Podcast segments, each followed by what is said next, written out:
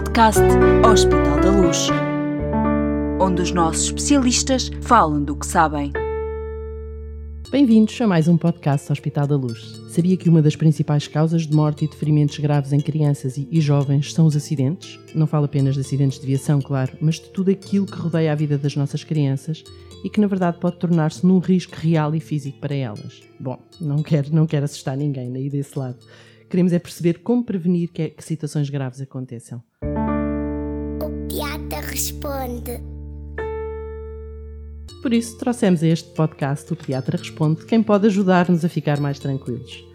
Todos sabemos que a idade, o tipo de atividades que as crianças fazem e a sua natural curiosidade na exploração do mundo são fatores bastante relevantes para que os acidentes aconteçam.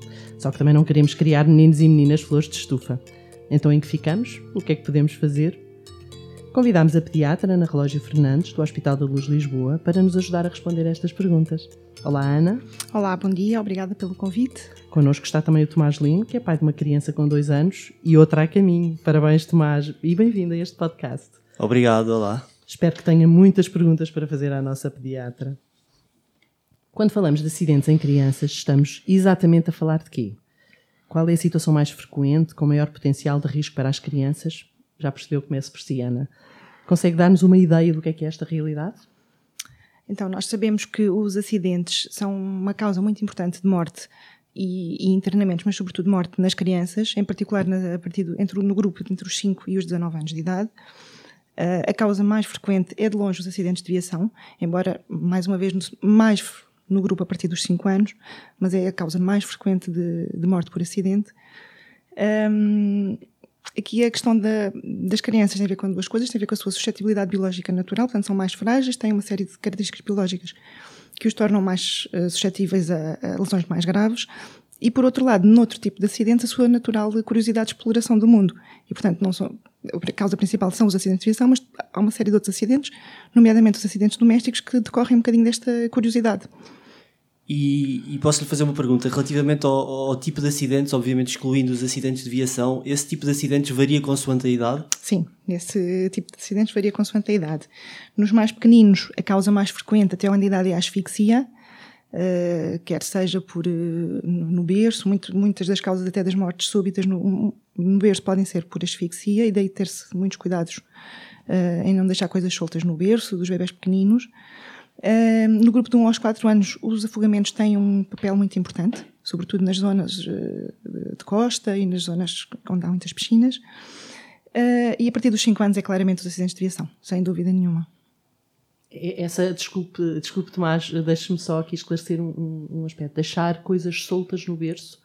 Normalmente deixamos o, o o, enfim, a fralda de pano, eh, é nessas coisas que está também algum risco? Sim, nessas coisas está um grande risco. O berço de um bebê pequenino deve ser uma coisa praticamente sem nada que possa que ele se possa enrolar, asfixiar. Portanto, deve ser o bebê deve ser deitado com os pés a tocar uh, o fundo do berço para não poder escorregar. Deve ser tapado com os lençóis só até ao nível do ombro e não se deve deixar rigorosamente nada solto, ter cuidado com as, com as correntes das chupetas, não deixar fraldas, não deixar bonecos, não deixar, não usar eh, almofadas, nada disso. E, e, em termos de posição, uh, há algum problema de estarem virados para cima ou virados para baixo? Porque ah. eu também já ouvi histórias de, de bebés que morrem asfixiados por estarem virados para baixo e não conseguirem levantar a cabeça ou rodar a cabeça. Sim, é, o, o, aliás, o fator de risco mais importante para o síndrome da morte súbita é a posição. Uh, desde, que, desde que se percebeu isso e que se, que se lançou uma campanha e, e, muita informação acerca de deitar os bebés sempre de barriga para cima para dormir, que reduziu drasticamente uh, o síndrome da morte súbita. O, o, os bebés que ainda mamam, existe algum perigo uh, para além de, desta, desta questão da posição? Uh, Fala-se de, de, de, serem sôfregos a, a, a, a, tomarem o leite, a, serem, quando são amamentados. Há esse, esse há risco associado a essa, a essa situação, por exemplo? Em princípio, não. Em princípio, em princípio os bebês têm a capacidade de gerir essa questão dos engasgamentos, mas obviamente que os pais devem também estar uh, informados acerca das medidas de desengasgamento caso isso aconteça, porque é uma possibilidade, claro. Há pouco referiu a questão dos afogamentos das crianças, isto é, é especialmente relevante na altura do verão, não é? Claro. Uh, mas, mas fora da altura do verão, esse risco também ainda existe uh, nas banheiras, quando eles são pequeninos? Sim. Uma criança pequena afoga-se num, num palmo d'água. Em, poucos, em muito poucos centímetros de água. Portanto, nas banheiras nunca se deve deixar uma criança pequena sozinha na banheira. Uh, e tem que ter cuidado com tudo que seja águas que estejam um, que estejam paradas, por exemplo, aquelas piscinas pequeninas, uh, às vezes até um balde de água, se for o tamanho, se a criança tiver o tamanho certo e o balde também. Quando diz uma criança pequena, estamos a falar de um ano, um quatro ano, anos? São os mais pequeninos, sobretudo, um ano, dois pequenos. anos, três anos, sim. Uh, mas de qualquer forma, uma criança, sei lá, abaixo dos cinco anos, nunca deve ser deixada sozinha na banheira, não é? Uh, é sempre algum risco. Um, normalmente, isto, isto porque eu estou aqui a correr a minha rotina de casa, claro. normalmente o que eu faço é, eu, eu dou banho à minha filha uh, e depois o que eu faço é pego nela e meto no mudador de fraldas para, para, para vestir ou para, para secar. E muitas vezes há aquela tendência de, de a deixar e virar para ir buscar uma fralda. Uh, existe, existem situações em que eles podem virar de repente. Que riscos é que, isso, é que isso pode trazer? Isso é um risco imenso de queda. É uma das causas principais de queda em casa e as quedas são das principais causas, aliás, é a principal causa de acidentes domésticos e isso é uma causa importante de, de, de queda e traumatismos hum, vindas à urgência. Muito bem, e, e, pronto, seguindo, continuando aqui na rotina, Exato. na minha rotina familiar, porque eu acho que é sempre mais fácil pensar nos exemplos que eu, que eu, tenho no dia a dia. Depois de secar, depois de vestir, deito-a na, na, cama de grades, porque ela está já numa, numa cama de grades, tem dois anos, portanto já, já dorme numa cama de grades. Que cuidados é que nós devemos ter nestes casos? Então, deve ter uma cama de grades que tenha, eh, que seja hum, com medidas standard, não é? Nunca deve ter menos de 6 cm entre as grades da, da cama, cada é, é a separação entre as grades. E depois o mais importante é mesmo garantir que a altura que, estão, que a cama está, aqui está o colchão, é segura para a criança. Ou seja, uma criança de dois anos, por exemplo, tem que ter a, o colchão mostrado no mínimo, no mais baixo possível, para ela não poder. Eh, para não conseguir saltar. Para não conseguir saltar. Há outras camas que se sobe a grade e tem que se garantir que a grade está bem subida e bem presa. Certo isto são, são tudo situações que, que eu me vou lembrando, mas depois eu tenho uma mãe que é, que é, que é particularmente incisiva nestas recomendações e uma das coisas que mais, que mais assusta são, são os alimentos sólidos. Ou seja, sempre que eu estou a dar de jantar à minha filha e a minha mãe está por perto, tem sempre o cuidado de me perguntar se, se, se, está bem cortado, se, se, não é grande mais para, para a minha filha. Uh, que riscos é que existem neste, neste caso de, de, de situação? É o engasgamento, não é? Mais uma vez, uh, a, questão, a questão dos pedaços que se cortam e a questão da criança estar a ser alimentar sempre na presença de um adulto. Porque, mais uma vez, pode ser necessária uma manobra de, de engasgamento. E isto depois varia também consoante, obviamente, as idades, não é? Claro. Um, posso, posso perguntar um exemplo que é, que é uma questão que nós debatemos muito em casa, que é a questão das uvas, por exemplo. Ah. Mas uma uva não se pode dar uma uva a um bebê de 6 meses, mas a partir dos 2, 3 anos, quer dizer, não, não, não há problema. Eu diria mais tarde, 4, 5 anos. 4, 5 anos. Eu, eu, até aos 4, 5 anos, os miúdos engajam-se com muita facilidade e tudo o que seja redondinho, lisinho, é perfeito para fazer para asfixiar, porque encaixa lindamente ali na, nas vias respiratórias superiores. Um, e portanto tem que ser cortado uh, até aos 4 anos, 5 anos. Claro que a maioria dos miúdos se desenrasca lindamente, mas é um risco. É arriscado. É arriscado. Portanto, dá razão à minha mãe. Isso, o tomate de cereja, desculpa, o tomate de cereja, os frutos secos. Os pais deviam saber fazer essas manobras? Deviam. Deviam. É uma coisa que devia fazer parte dos. E provavelmente até faz, dos cursos de preparação para o parto, por exemplo. Ah, interessante. Tomás sabe fazer, né? Eu já aprendi há, há muitos anos. Acho que estou. Já, não, não tive que pôr em prática, graças a Deus, mas acho que estou preparado se, se acontecer, espero eu. Um, e, e, acontece o mesmo para os brinquedos, não é? Sim. Ou seja, quando eles começam a gatinhar, quando começam a andar, especialmente no meu caso, ou no caso de outras pessoas que têm, têm dois filhos, portanto, eu vou ter um, uma filha com dois anos e um bebê que daqui a seis meses vai começar a gatinhar e, e ela já começa a brincar com, com os Legos e com os Playmobil e com essas coisas. Exatamente. Uh, o que é que nós devemos estar atento? Atentos? Devem eliminar as peças pequeninas, tudo o que tenha peças pequeninas. Aliás, ela tem dois anos, também, antes dos três, aquelas pecinhas muito pequeninas também não é. E portanto, o mais fácil e para a vossa maior tranquilidade é eliminar tudo o que seja peças muito pequeninas e usar só os brinquedos com peças maiores. Por exemplo, os Legos, o Lego duplo, passa a publicidade. E, e, outros brinquedos maiores, ou seja, é, é, muito mais tranquilo e depois mais tarde introduzir esses brinquedos quando já tiverem os dois idade para hum, outra coisa que se pode fazer, porque depois os miúdos mais crescidos também gostam de ter as suas coisas, é ter aquela caixinha com aqueles brinquedos e, explicar que tem que sempre arrumar naquele sítio. Não brincar na presença do humano pequenino e arrumar sempre naquele sítio para garantir que nunca acontece nada. Portanto, fazê-los perceber e fazê-los parte integrante de todo o processo. Sim, de... sem dúvida, sim. Um, pois, porque de facto são, são, são, muitas, são muitas situações e são situações que, que, na maior parte das vezes, são difíceis de controlar. Isto pode causar alguma ansiedade até, até aos próprios pais. Como é que como é que acha que nós podemos gerir este, este stress, digamos assim?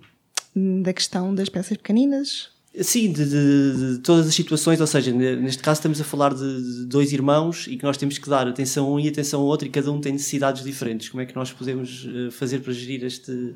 E sobretudo este não, não queremos com certeza criar meninos que não, não brinquem uns com os outros, não, ah, não. vivam fechados em estufa, em estufa, enfim, em, em redomas de, de vida e proteção.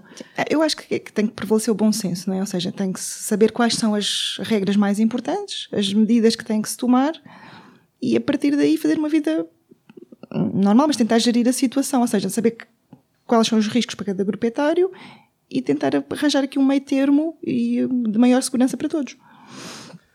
Uh, Ana, queria-lhe queria colocar aqui uma questão, uh, uh, pedir basicamente a sua opinião relativamente aos parques e aos andarilhos. Pensa que são, que são aconselháveis? Os andarilhos, não de todo. Os andarilhos deviam ser proibidos, essa venda. Sério? Sério? Os andarilhos são muito perigosos porque hum, dão uma mobilidade aos miúdos muito, demasiado precoce para a capacidade que eles têm de gerir essa mobilidade e, portanto, chegam rapidamente a sítios onde podem puxar coisas para cima deles, há risco de queda se houver escadas em casa, ou mesmo desníveis só no, no soalho. E por outro lado, aquela ideia que ajuda ao desenvolvimento dos miúdos é, é um bocadinho errada, porque as crianças estão ali numa posição estática, em pé, que ainda não estão preparadas para ter, muito a caminhar em bicos de pés, e, portanto é tudo, tudo de mau. Os, os miúdos precisam é de estar sentados num sítio à vontade, onde possam sentar, gatinhar, rebolar e fazer as suas aquisições à medida das suas hum, capacidades. Uh, quanto aos parques, aí eu acho que, que, sim, os parques eu acho que são uma ótima ajuda para os pais. Tem que ser parques homologados, com todas as uh, questões de segurança. Por, por exemplo, os que têm rede têm que ter buraquinhos pequeninos, não podem ter uh, buracos maiores que, que, por degradação, tem que se ter alguns cuidados. Mas são um sítio seguro para os miúdos ficarem, enquanto os pais têm que fazer outra coisa qualquer, vigiados, onde nós sabemos o que é que está lá dentro temos é que ter o cuidado de não estar ao pé de coisas que eles possam puxar, mais uma vez. Mas é um sítio seguro. E, e, ter cuidado com o que se coloca lá dentro, ter porque muitas vezes exatamente. a tendência é fazer dos parques um sítio de arrumação sim, sim. e esquecemos por vezes das coisas que pomos lá dentro. E eu falo por experiência própria, quando damos por nós, pomos um bebê ou uma criança e esquecemos que estão os dois a coabitar nesse, nesse espaço. Exatamente. E a partir de determinada idade também tem que ter cuidado, que eles são muito, os miúdos são muito espertos, não é? E até aprendem a trepar, ou seja, tem que ter cuidado com o que se põe lá dentro e com, com o engenho que aquela criança tem em, em trepar. E, e relativamente à, às cadeiras de comer, uh, eu sei que isso também foi, foi uma dúvida que nós tivemos na altura de, de começar a dar as papas e as uhum. sopas, etc. Porque, porque diziam-nos que, que, muitas vezes podiam ser perigosas, porque os bebés podiam não ficar confortáveis, não aguentavam a cabeça. A partir de que idade é que nós podemos começar a, a usar essas cadeiras? A partir do momento que eles se sentem, pelo menos, com apoio. Portanto, uh, Depende muito dos bebés, cada bebê também tem o seu, tem o seu ritmo de desenvolvimento, mas quatro, cinco meses, quatro meses é um bocadinho precoce, cinco meses talvez, que já começam a ficar bem sentados sem apoio. Também daí vão progredir para sentar, uh, uh, aliás, sentados com apoio e depois daí progredir para sentar sem apoio já ficam bem. Depois também há cadeiras que reclinam, outras que não reclinam, também há uma variedade. Uh, pois, visto, visto dessa perspectiva, nós, nós, nós, nós percebemos que a casa é, é toda ela uma, uma fonte de perigos, não é? uh, estou a pensar, por exemplo, na cozinha, em que nós temos o armário com os detergentes. Uh, nesse caso, aconselho que esse armário esteja fora do alcance, sim. que esteja fechado. Sim, sim. Fora do alcance deles, e eu, mas melhor é mesmo estar fora do alcance e fechado, sem, sem eles terem qualquer acesso. Sim. E, e, relativamente, por exemplo, ao forno, porque há muita tendência de nós estarmos a cozinhar e, e, e as crianças estarem ao pé de nós e nós esquecemos disso. Uh, existem muitos acidentes com fornos e com queimaduras? E... Há alguns acidentes com queimaduras, não, não, particularmente só com os fornos, mas, mas sim, uma das coisas também que se tem que ter atenção é os líquidos quentes. É muito fácil estar a pôr uma chávena de café e a criança a jogar a mão e, e queimar-se. Uh, mas em relação aos fornos, é assim, depende um bocadinho do forno que se tem. Há aqueles que hoje em dia já não aquecem nada por fora. Pronto. Quanto aos outros, se for um forno que efetivamente o vidro aquece muito, tem que, -se, tem que -se tentar afastar a criança daquela zona.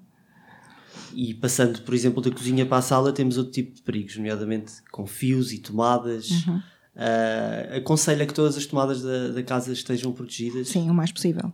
Dentro das possibilidades, sim. Tem que se procurar todas as tomadas e, e andar a pôr aquelas, aqueles protetores uma a uma. Tomás, posso só interromper um bocadinho?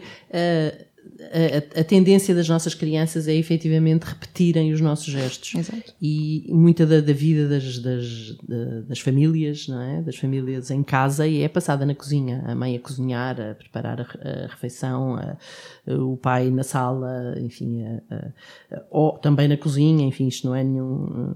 Mas, mas pronto, aqui, aqui a questão é que as crianças tendem a imitar-nos e, portanto, a estar connosco nos nossos espaços como adultos. Uh, Ana aconselha algum tipo de estratégia de, para que eles se sintam integrados no nosso espaço, mas em segurança.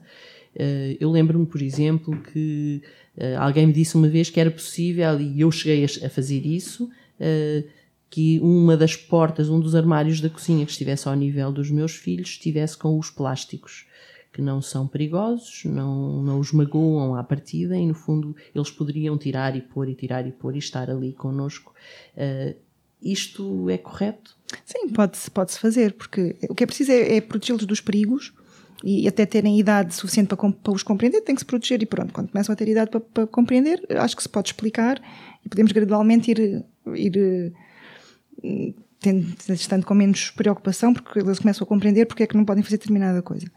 Mas até lá, sim, o que deve estar ao nível deles são coisas uh, que não lhes façam, que não sejam perigosas, e sim, os mitos devem ser integrados na vida familiar o mais possível. Portanto, esta ideia da partilha dos mesmos claro. espaços é importante também. É importante, e daí, e daí, daí estas questões com as tomadas e com tudo mais. Ou seja, se isto tudo estiver protegido, é relativamente tranquilo, eles podem explorar a casa à vontade. Que é isso que, que, que se deseja, não é? Uh, há, pouco, há, pouco, referiu que, que, os acidentes rodoviários são a maior causa de mortalidade. Uh, isso acontece, uh, obviamente, porque às vezes existem acidentes que nós não podemos controlar, mas, mas acredito que também existam casos em que há um descuido dos pais na, na, utilização dos dispositivos de segurança. Como é que nós devemos transportar as nossas, as nossas crianças dentro do carro?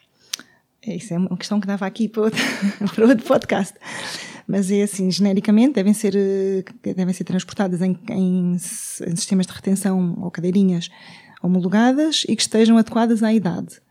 Até aos 3, 4 anos devem virar, eh, viajar virados eh, no sentido contrário ao da marcha, isto porque a cabeça tem uma proporcionalmente é muito é, tem uma proporção peso tamanho maior que o resto do corpo e portanto o, o risco de lesão cervical nos embates frontais, sobretudo, que são os mais frequentes, é grande se a criança estiver virada eh, no sentido da marcha. Uh, e depois é respeitar escrupulosamente as, as normas de instalação e as normas de utilização do, dos sistemas de retenção. E referiu que, os, que, as crianças devem ir viradas para trás, ou seja, no sentido inverso ao da marcha, Exatamente. até aos 3, 4 anos. Exatamente. Eu, por exemplo, no meu caso, a minha filha recusa-se a, a, via, a, viajar virada para trás. E, obviamente, que nós, das primeiras vezes forçámos, porque o que estava em causa era a segurança claro. dela, mas andar de carro tornou-se um pesadelo. Sim.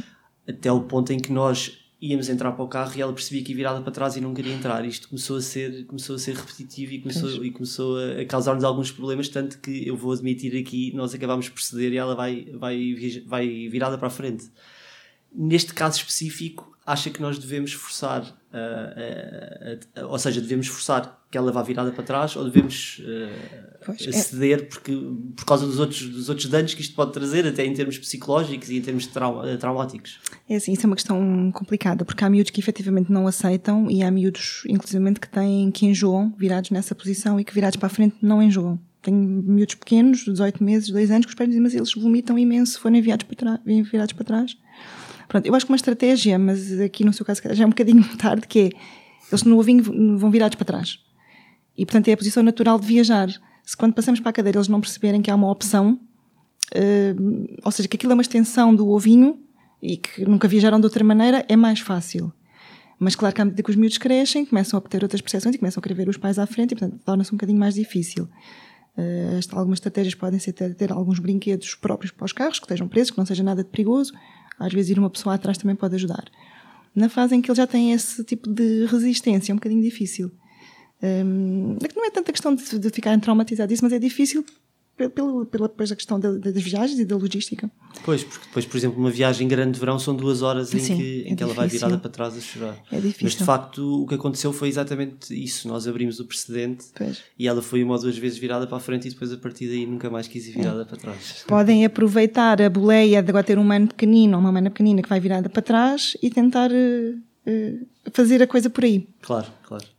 Tentar eh, dar o exemplo daquela que ela imite. Pode ser que.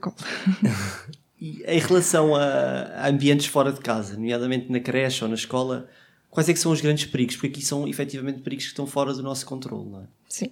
Em princípio, as creches devem ser sítios eh, com, já com, com todas estas coisas asseguradas, não é? Estas questões que nós estávamos a falar em relação à casa, na creche devem estar a, e mais asseguradas, não é? Portanto, os pisos anti, aqueles pisos mais fofinhos, anti-queda, uh, todas as proteções que falámos em relação à nossa casa, igual, ou seja, nada de coisas perigosas ao alcance das crianças, etc. E, portanto, é uma questão de se visitar a creche e perceber se as condições de segurança estão asseguradas.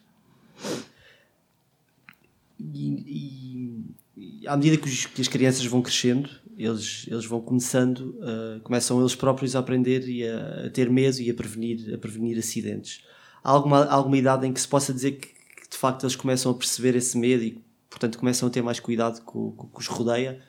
Sim, é, é, sim, a partir, eu diria que da idade escolar a partir dos 6 anos, 7 anos, não, isto, isto é um processo gradual, não é? Um processo, como todo o processo de crescimento, uma coisa gradual.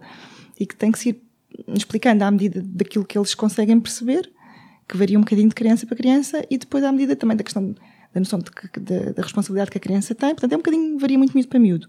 Mas eu diria que a partir da idade escolar ele já tem capacidade de compreender e já se consegue, e um bocadinho antes disso também. Portanto, gradualmente isso explicando os riscos, porque é que não se pode fazer isto, porque é que não se pode fazer aquilo, eles gradualmente, sem, sem lhes criar muito medo. Eles têm é que perceber porque é que não podem fazer. Ana, uh, estamos em situação de pandemia. Uh, Fala-se muito de, de, doenças e de vírus. Uh, e, e, isto constitui uma. Pegando aqui na ideia do medo e do receio, uhum. isto constitui, obviamente, um risco para a saúde de todos nós, não é? a percepção das crianças é também de que uh, há um risco para eles, e portanto aqui não estamos a falar de acidentes, mas de riscos e de ganhar, de ganhar medos. Uh, com, com isto tudo não estamos a criar crianças que querem é viver dentro de redomas e crianças flores de estufa, ou seja, que na verdade não vão conseguir depois lidar com naturalidade e com normalidade com as coisas do dia a dia, como uh, ter cuidado quando para não deixar tudo no chão, para não caírem, etc. Enfim, nesta, pegando nesta ideia de aprender a prevenir acidentes. É assim, isso eu, eu tenho uma perspectiva desta questão da pandemia que não sei se, se, vai, se vai ser realista ou não, que é, isto é uma coisa transitória. Um, e como, e, mas que, põe, que nos põe a risco. E como tal, temos que aprender a viver com ela. E acho que temos que passar essa ideia aos miúdos. Ou seja, eu acho que eles não devem ter um medo excessivo mas devemos explicar nos mais crescidos, claro, quais são os riscos e, sobretudo, como é que se tem que proteger. Mais uma vez, isto é como em relação à casa. Temos que saber quais são as medidas de proteção e utilizá-las como uma coisa que vai fazer parte do nosso dia a dia e, e, ter como, e pensar que isto vai ser uma coisa transitória que não há de durar para sempre. Eu acho que os miúdos são muito plásticos, ou, ou seja, são muito maleáveis e, portanto, isto é uma fase na vida deles, como na nossa, mas que provavelmente eles até vão ultrapassar melhor que nós. Tem a ver com a maneira como nós lidamos com isto. Ou seja, não lhes passar um medo irracional, mas sim explicar que é um risco, como é que eles podem proteger e que, tanto protegidos, está tudo, estão bem. Mas começa por aí com o medo irracional e na verdade nós todos como adultos tivemos uh, temos essa tem, tem, sentimos tudo isso também. Uh, uh, tem tido essa experiência nas suas consultas? As suas crianças demonstram de alguma maneira esse, estes receios, esta necessidade de se protegerem eles próprios muito mais ou não? não tenho tido assim muitos. Alguns sim, mais os, os miúdos mais crescidos, mais os pré-adolescentes e os adolescentes que têm que, que ah, é, depois vai muitas características pessoais de cada criança, ou seja, são mais ansiosos, menos ansiosos e também como os pais lidam com a coisa. Eu acho que o estar em casa aqueles meses todos, em alguns miúdos não foi assim tão benéfico, sobretudo nos adolescentes, hum, que até em alguns casos desenvolveram algumas queixas que depois no fundo eram um bocadinho, tinham um bocadinho a ver com, com aquela mudança de estilo de vida mas uh, genericamente não tenho tido assim muitos miúdos com muita preocupação. É casos muito pontuais de miúdos que já eram um bocadinho assim. Uh, mas vamos ver conforme isto for evoluindo, se demorar mais tempo ou menos tempo, como é que, que repercussões é que vai ter. Bom, em conclusão, o Tomás. Quer, tenho, quer... tenho uma, ah, mais uma dúvida. Mais, Sim, uma, mais uma dúvida aqui, exatamente na sequência desta conversa da, da pandemia, porque por associação de ideias, lembrei-me que um dos programas que eu faço muito com, com a minha filha, agora menos por causa da pandemia, é ir aos parques, aos jardins, aos parques dos baloides, dos corregas. E, e, de facto a maior parte dos parques tem o chão almofadado e tem, tem os escorregas e os baloiços próprios para as crianças, mas ainda assim existe algum receio por parte dos pais em deixá-los à vontade a brincar. Sim. A partir de que idade é que se pode, eh, é que, é que acha que se pode deixar uma criança à vontade para subir aos escorregas, descer aos escorregas livremente? Depende dos escorregas, não é? Também depende da altura dos escorregas. Mas eu diria que 4, 5 anos. E depende, depende lá mais uma vez da criança, da sua capacidade, das suas das suas capacidades motoras, não é? Crianças mais, logo mais ágeis e outras mais, um bocadinho mais trapalhonas, mas depende um bocadinho disso. Mas diria 4, 5 anos, depende dos parques, depende de muita coisa, mas... Eh, Sim, depende de todo o contexto, mas aquela ideia de, de, dos pais deixarem crianças de 2 anos à solta e dizerem isto é um parque de diversões, ele que se, ele que se entre aspas, safe Uh, pode não funcionar muito pode, bem, não é? Pode. Porque apesar de haver o chão almofadado, existem ainda assim alguns riscos. Sim, e, alguma, e nessa idade pouca noção do risco da parte da criança. É preciso haver alguma noção do risco e daquilo, e isso, isso ter a noção do risco faz com que nos defendamos, não é? E que, e que se tomem cuidados, e portanto uma criança de dois anos não tem essa, essa capacidade. Uh, normalmente, se, normalmente uh, ao lado uhum. do parque onde nós vamos, existe um jardim em que, em que existem muitos cães a passear. Uhum e a maior parte das crianças, e, e nomeadamente a minha filha, tem uma, uma adoração por cães e a tendência dela é sempre, é sempre ir, ter, ir ter com um cão e dar, e dar festinhas. E eu até já tive um sobrinho há uns anos que, que foi atacado por um, por um cão de uma avó é. e que teve que levar 30 ou 40 pontos na cara. Quais é que são os cuidados que nós devemos transmitir às crianças nesse sentido? É, eu acho que, que é, é, é, genericamente é ensinar a não mexer num animal que não é nosso porque não se conhece o animal nem, nem a reação do animal à, à aproximação da criança que lhe é estranha, não é? Portanto, é, acho que é ensinar que sim, senhora, pode-se ver, pode-se até chegar perto, mas para perceber bem que tipo de animal é que é. E só mesmo nos casos em que os donos dizem que é muito tranquilo, que é um, um bicho pequeno, etc., que eu acho que se pode dar alguma liberdade. Ainda assim, sempre muito cuidado com animais que não são do próprio.